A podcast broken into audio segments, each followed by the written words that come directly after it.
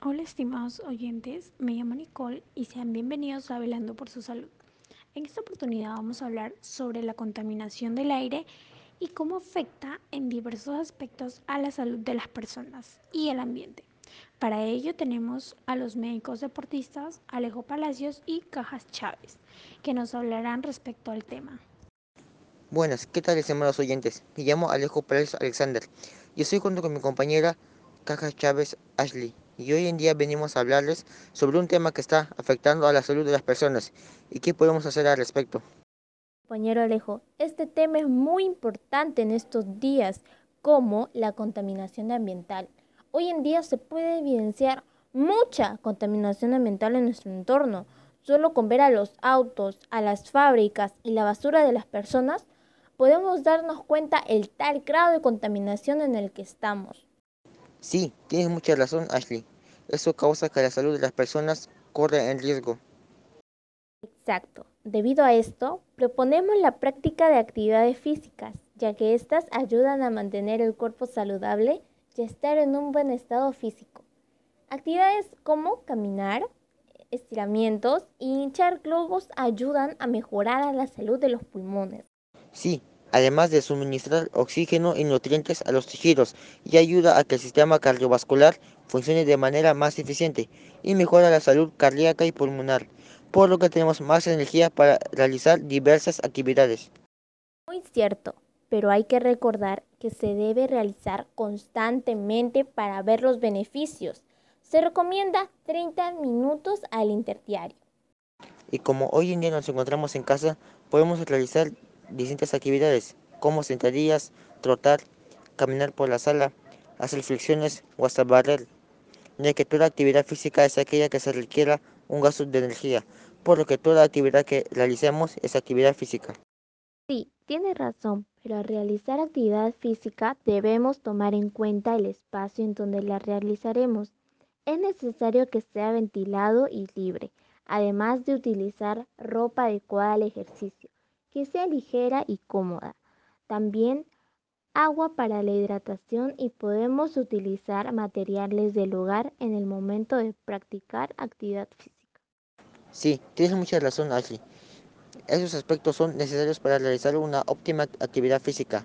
Y otro punto importante es la alimentación. Debemos tener una dieta rica en proteínas y minerales para que así nuestro sistema inmunológico esté más reforzado. Totalmente de acuerdo contigo, Alejo. Una buena alimentación también es importante para la salud.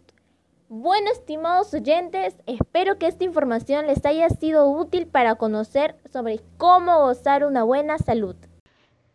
Gracias por la información, Ashley y Alejo.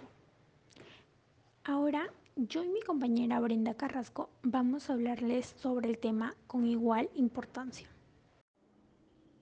Buenas tardes. ¿Qué tal, estimados oyentes? Les habla su amiga Brenda Carrasco.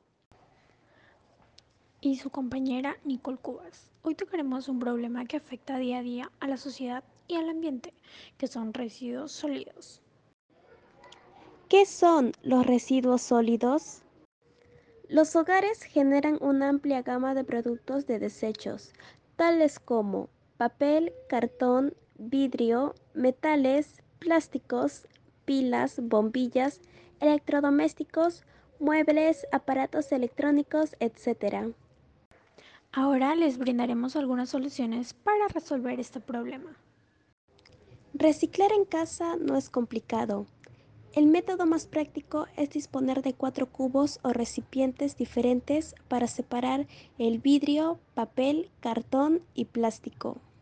Sí, además sabemos que es un producto y se puede reciclar cuando vemos algunos de los símbolos. ¿Y sabían ustedes que las bolsas de plástico nunca desaparecen? Se necesitan 500 años para desmontarlas. Qué dato interesante me acabas de dar.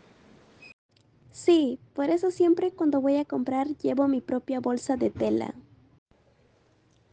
Tenga esto en cuenta, querido oyente, ya que nos puede ayudar a reducir los desechos sólidos y mejorar el medio ambiente, así como la salud de las personas.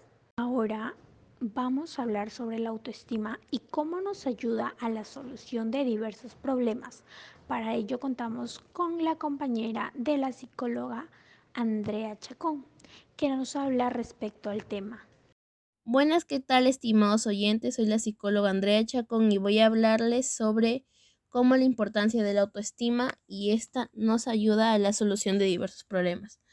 La autoestima es la valoración de percepción que uno tiene sobre sí mismo, sea positivo o negativo, el cual se ve influenciado por factores externos y internos. Según el tipo de autoestima que tenemos, nuestro comportamiento actúa y cómo vemos las cosas. Es por ello que para afrontar cualquier tipo de situación se requiere desarrollar una autoestima positiva, ya que nos permitirá tomar decisiones adecuadas, tener más confianza, enfrentar situaciones y aceptarnos a nosotros mismos. Esto es muy importante para solucionar adecuadamente diversos problemas. Es por ello, estimados oyentes, que practiquen el desarrollo de la autoestima positiva. Pueden realizar diversas estrategias para desarrollarla, como realizar una lista donde apuntemos las cosas buenas de nosotros. Sé que para algunos será difícil al principio, pero practiquen y verán las cosas positivas de ustedes.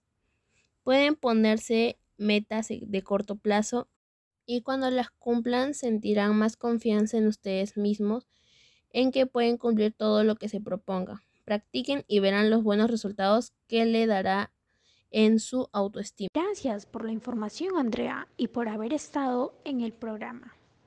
De nada, gracias a ti. Ahora, respecto al tema anterior, la psicóloga Valeria Coras nos contará sobre la creación de un cronograma de actividades que nos ayuden a superar enfermedades relacionadas con el estrés o la obesidad. Ahora, respecto al tema anterior, la psicóloga Valeria Coras nos contará sobre la creación de un cronograma de actividades que nos ayuden a superar enfermedades relacionadas con el estrés o la obesidad. Hola, ¿qué tal, estimados oyentes? Soy la psicóloga Valeria Coras y en esta oportunidad voy a hablarles sobre la creación de un cronograma de actividades que nos ayuden a superar enfermedades relacionadas con el estrés o la obesidad. El estrés es un sentimiento de tensión física o emocional que puede provenir de alguna situación o pensamiento que genere miedo, frustración, furia o nerviosismo, el cual puede generar enfermedades cardíacas, presión arterial alta, diabetes y otras enfermedades, incluidos trastornos mentales como la depresión o la ansiedad. Es por ello que para superarlos se pueden crear un cronograma de actividades, el cual consiste en realizar ciertas actividades que en este caso nos ayuden a tratar el estrés, los cuales pueden realizarlo cuando estén en una situación de estrés o en un posible caso de este. Para superar o tratar el estrés, puede realizar las siguientes actividades. Reconozca las cosas que no puede cambiar. Hable con sus seres queridos, familiares, amigos, etc. Duerma adecuadamente. Esto ayudará a que los sentimientos de ansiedad mejoren. Cambie su perspectiva. Mire las cosas de otro punto de vista y así podrá ayudarse. Realice ejercicios, realice estrategias para relajarse, escuche música, haga ejercicios de respiración y realice actividades para superar el estrés o tratarlo. Ya verá cómo le hace bien. Gracias. Gracias por la información, Valeria. De nada, un gusto estar con ustedes, queridos oyentes. Bueno, esto será todo, estimados oyentes. Espero que tengan en cuenta la información brindada en el programa sobre el cuidado de la salud y del ambiente. Y recuerden que el mejor momento del día es ahora. Gracias por escuchar y recuerden que pueden comentar y compartir el contenido por las redes sociales. Yo me despido y conmigo será hasta la otra oportunidad. Gracias por escuchar y recuerden que pueden comentar y compartir el contenido por las redes sociales. Yo me despido y conmigo será hasta la otra oportunidad.